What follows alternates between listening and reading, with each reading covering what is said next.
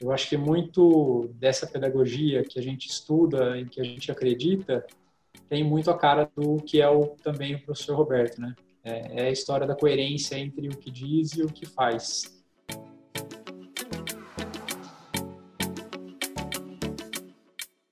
Oi, gente, sejam todos bem-vindos e bem-vindas ao GPSP Conversa. Eu sou a Sara Silvério. E eu sou Paula Cimarelli. No terceiro episódio do GPSP Origens, conversamos com a professora Larissa Galati e o professor Henrique Barcelos. E eles dois têm muita história para contar, fizeram toda a sua trajetória acadêmica lá no GPSP com o professor Roberto. E o legal é que cada um seguiu um caminho diferente. Então, a professora Larissa é uma professora que está no meio acadêmico, na Unicamp, e o professor Henrique trabalha no SESC, na parte da gestão, coordenação do SESC. Então, escutem esse episódio, tenho certeza que ele vai ajudar muito vocês a pensarem também nas trajetórias de cada um. Bom podcast, aproveitem e nos vemos no próximo episódio.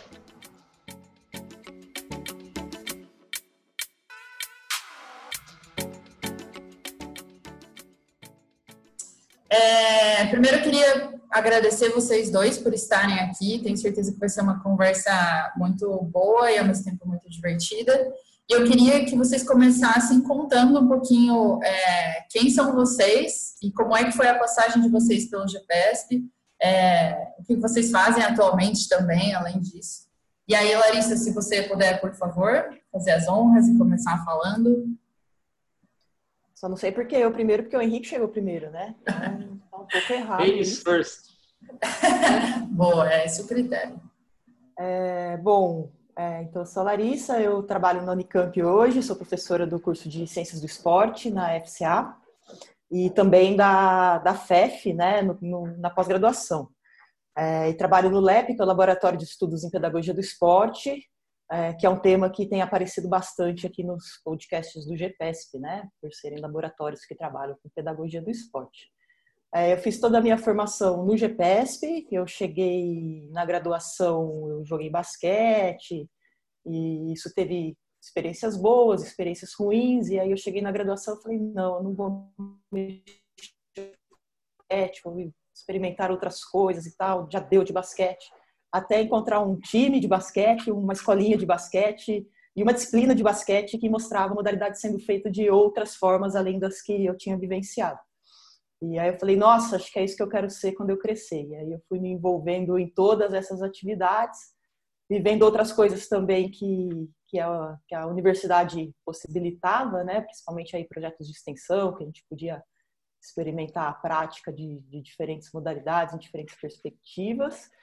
E, mas acabei é, de maneira mais consciente, justamente por ter experimentado tanta coisa, escolhido também o, o basquete para fazer o meu TCC é, com o Roberto. É, tentando falar Roberto, porque sempre foi Robertão, né? A gente é de uma época que ele era o Robertão e ponto. Esse professor Roberto não, não fazia parte do nosso universo ainda.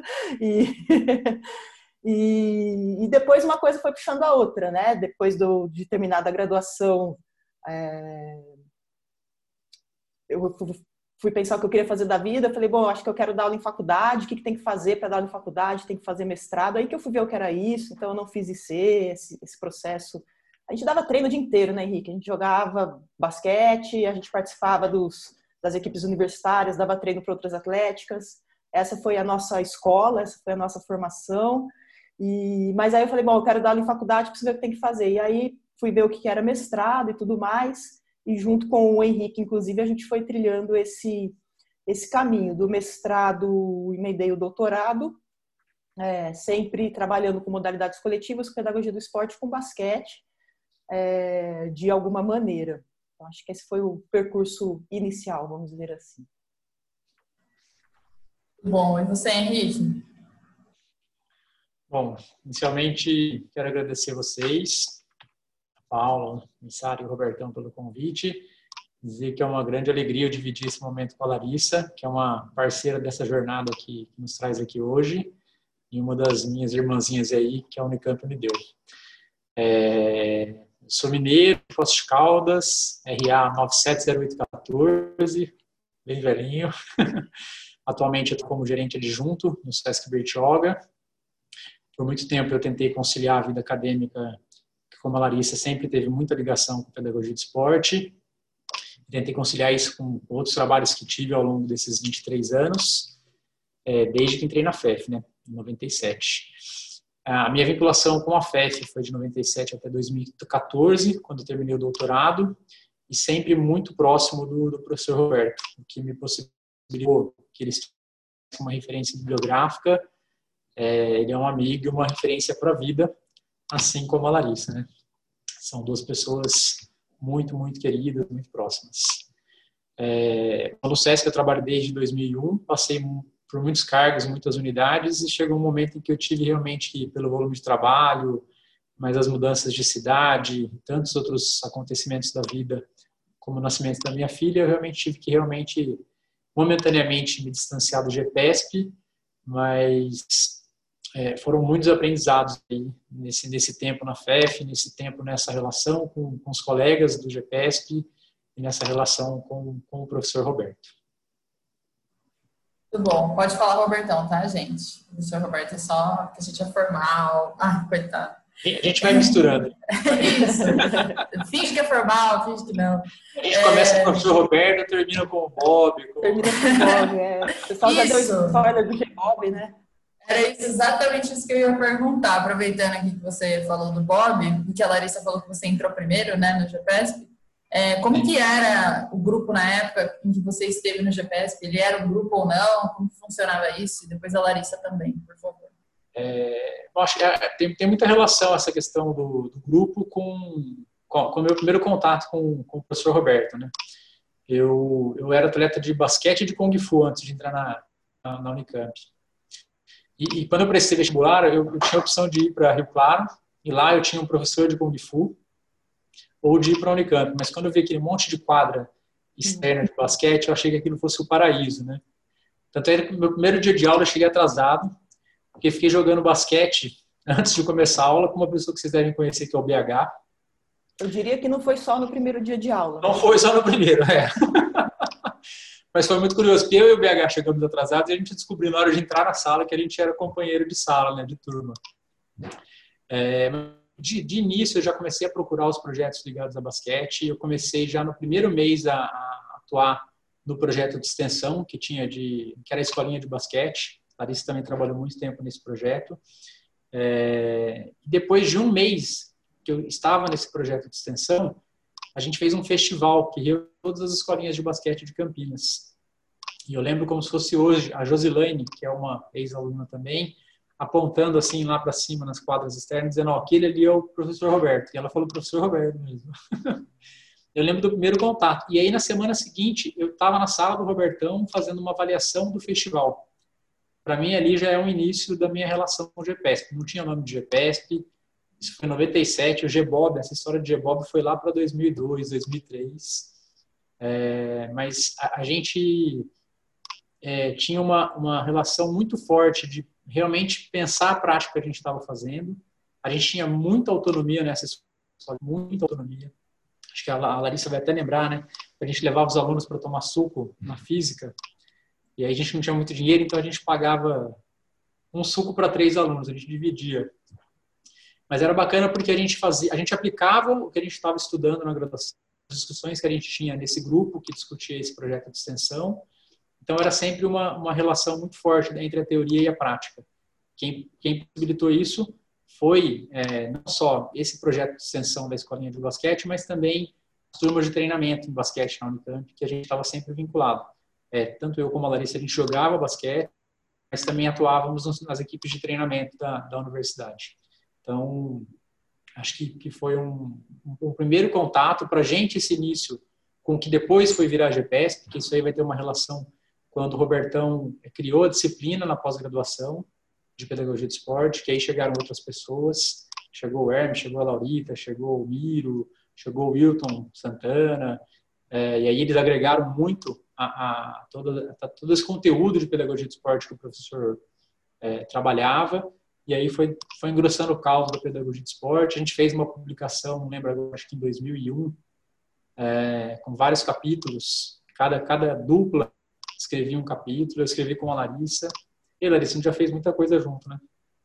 Muita coisa. Bastante. Bom, a Larissa contar um pouquinho aí dessa, dessa história?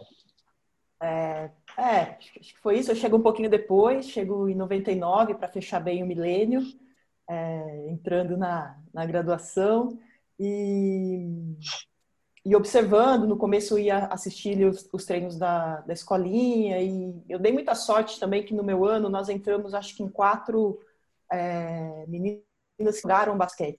No ano seguinte entrou mais duas ou três. Na verdade, entrou eu e Raquel no primeiro ano e depois veio as quatro armadoras.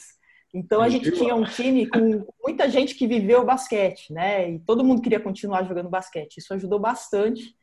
Ah, e a gente também ia para as competições da FUP e tal, e, e, e, muitas vezes com equipes patrocinadas ou com atletas com bolsa, e a gente conseguia jogar é, de, de, igual, né? Inclusive temos aí algumas medalhas da FUP é, de diferentes divisões que a gente foi jogando. E a escolinha ela foi fundamental nesse processo e acho que ela foi o, algo que, que acompanhou toda a nossa trajetória. Né? Eu lembro de ter ido assistir o primeiro treino, você nunca sabe direito o que fazer com, com criança de verdade no começo, né? E aí o Henrique falou, ó, semana que vem você vai dar o treino, então você monta lá. E eu lembro que eu peguei um, um guardanapo de, de fast food que eu ia andando até o, o terminal de ônibus para pegar o ônibus para Grande Cosmópolis, onde eu morava. E aí, enquanto eu esperava o ônibus, eu peguei guardanapinho, montei meu treino ali, cheguei. Eu tenho isso guardado, não está aqui, mas em outra oportunidade eu posso mostrar para vocês. E o Henrique, que, que tutoriou aí o primeiro treino que, que eu dei na vida, né? E acho que uma marca forte da, da escolinha é que muitas pessoas que passaram pela escolinha fizeram FEF depois. Não foi um ou dois, não. Foi um grupinho grande. E então a gente vai convivendo com esse com esses diferentes ciclos, né? E, e o GBOB ele veio já mais para frente um pouquinho, justamente porque a gente estava vivendo as coisas da escolinha, a gente estava começando a estudar isso, a gente precisava trocar informação, aprender a dar treino, e a gente criou uma, é, hoje a gente chama isso de comunidade de prática, né? E a gente se reunia para pensar justamente os treinos, as turmas, é, o tanto de dilema que tem entre crianças é uma coisa impressionante, né? Jogava arco no outro, e a gente também tinha que aprender a lidar com com essas coisas. Então, teve várias histórias cômicas, várias histórias é, emocionantes, afetivas, né, que a gente viveu ali naquele, naquele ambiente.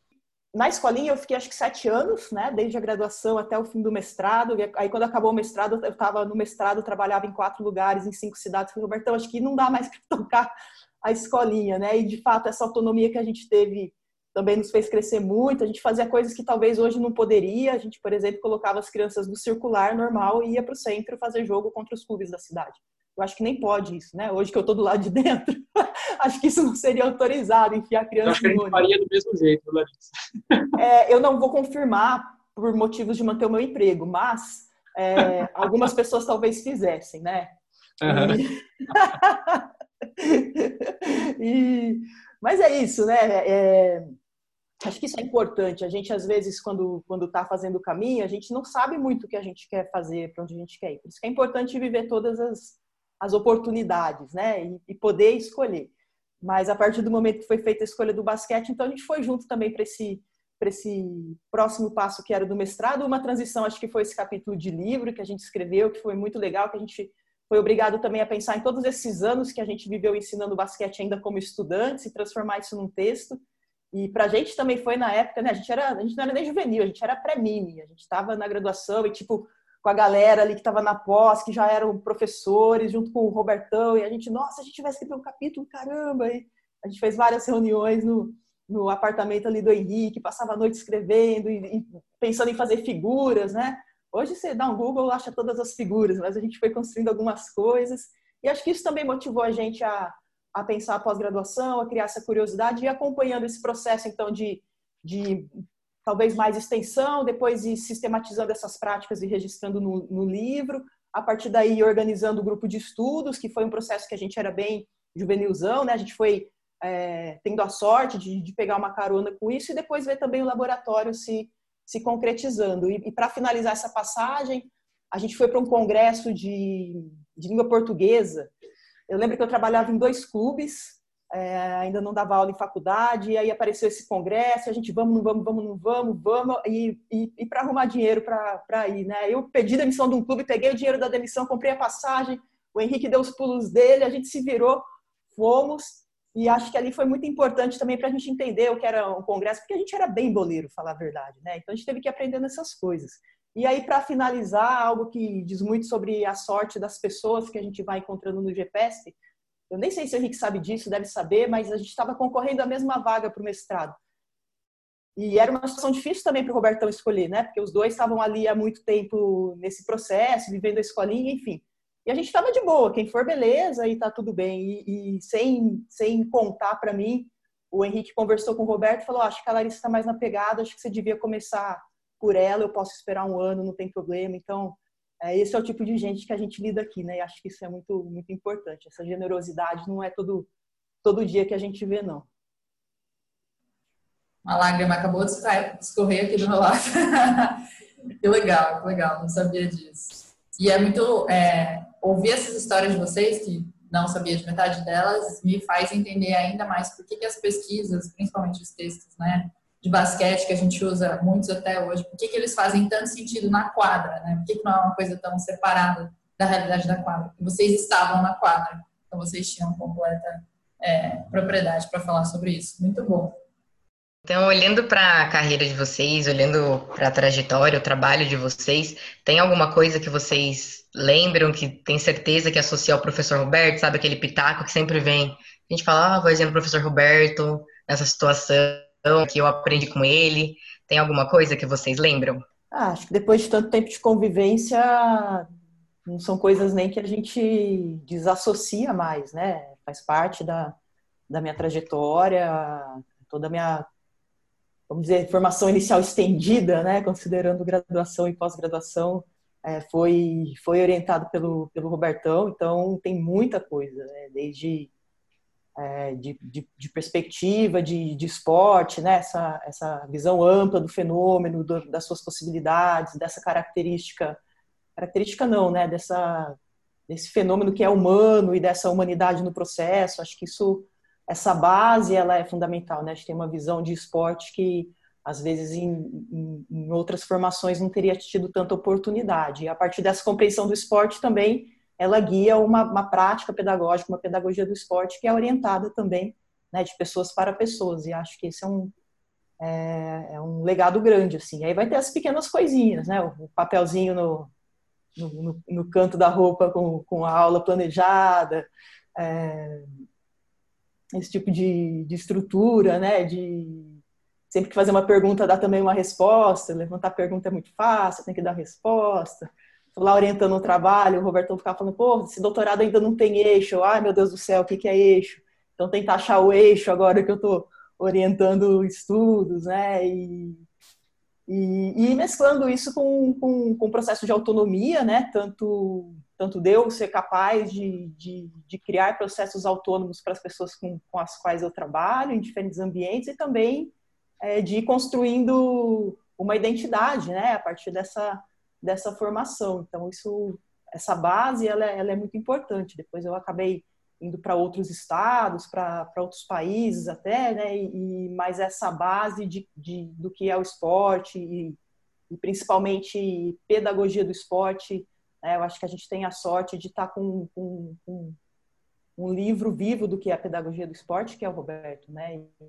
E a gente ler esse livro na quadra é uma sorte é grande e uma responsabilidade também de, de, de manter esse, esse legado, né? E essa, essa característica própria da prática quando a gente também está ensinando esporte. É, eu tenho convicção de que, embora hoje eu não tenha uma atuação direta com a pedagogia do esporte, ela me ajudou muito na minha trajetória profissional e ainda me ajuda. É, e, e, nessas duas vertentes, né, que o Robertão sempre fala, do referencial técnico-tático e o socioeducativo. Eu tenho familiares em Portugal, na cidade de Coimbra. E não sei se vocês sabem, ele jogou profissionalmente num clube lá de Coimbra que chama Olivais.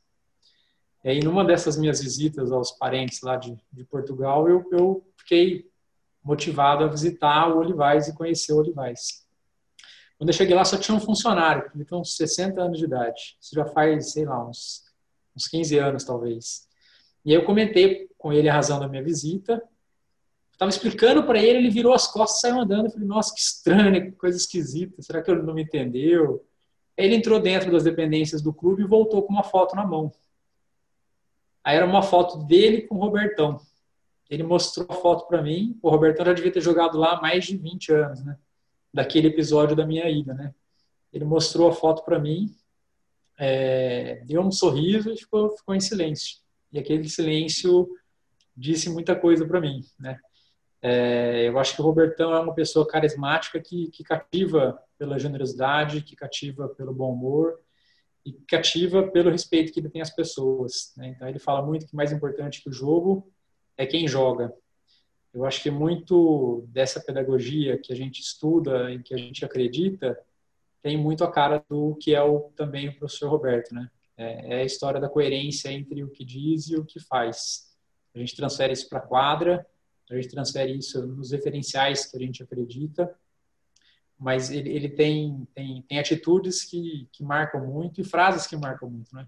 Essa do mais importante que o jogo é quem joga, é, é, viver é fácil, difícil é conviver, conviver com as diferenças, e, e acho que o ambiente esportivo é repleto de situações que coloca é, nessa questão da, da convivência com as diferenças. O ambiente acadêmico também coloca a gente nessas, nessas situações todas. É, e o Robertão generoso, sempre muito generoso. E acolhedor. E aí a transferência que eu faço disso para o meu ambiente de trabalho. Né? Eu trabalho hoje com aproximadamente 500 pessoas aqui no Sesc Bertioga, são 500 funcionários. O tempo todo a gente está se deparando com situações muito delicadas da vida das pessoas. Eu sempre lembro da generosidade, do acolhimento, da importância de conviver com as diferenças, coisas aí que eu aprendi com o Robertão. Acho que essas coisas é legal. Eu e a Paula, que a gente fez a, o outro encontro também, né, com o Aldomiro, o Hermes, a Laurita, eu acho que vai muito de encontro com as coisas que eles falam, né? Então isso é muito legal, que eu acho que independente, com todas as pessoas, cinco que a gente passou agora, né, tem lembranças parecidas com relação ao professor Roberto.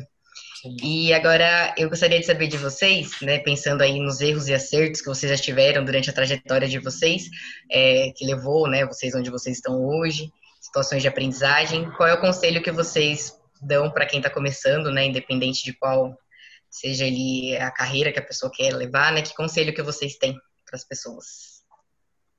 Se a Lari quiser começar de novo, não uma implicância. É perseguição.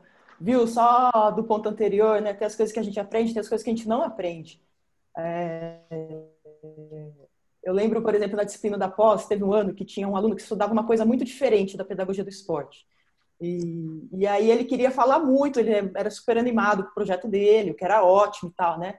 E a gente ali ainda né, no processo, querendo falar de esporte, doente para falar das situações né, do campo esportivo e tal, da quadra, não sei o quê.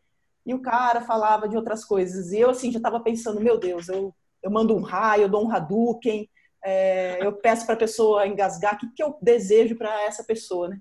E o Robertão, ele ouvia aquilo com, com atenção, né? Ele, de fato, com escuta e no final achava uma coisa maravilhosa para fazer uma relação com o esporte, assim, né? E essa é a parte que eu ainda não aprendi. Né? Começa a, fugir muito, eu, ai meu Deus do céu, e agora? E aí, toda vez eu tento lembrar e falo, não, acho uma coisa muito positiva, traz para o tema, mas vou dizer que, que ainda tem bastante para evoluir na vida para chegar lá.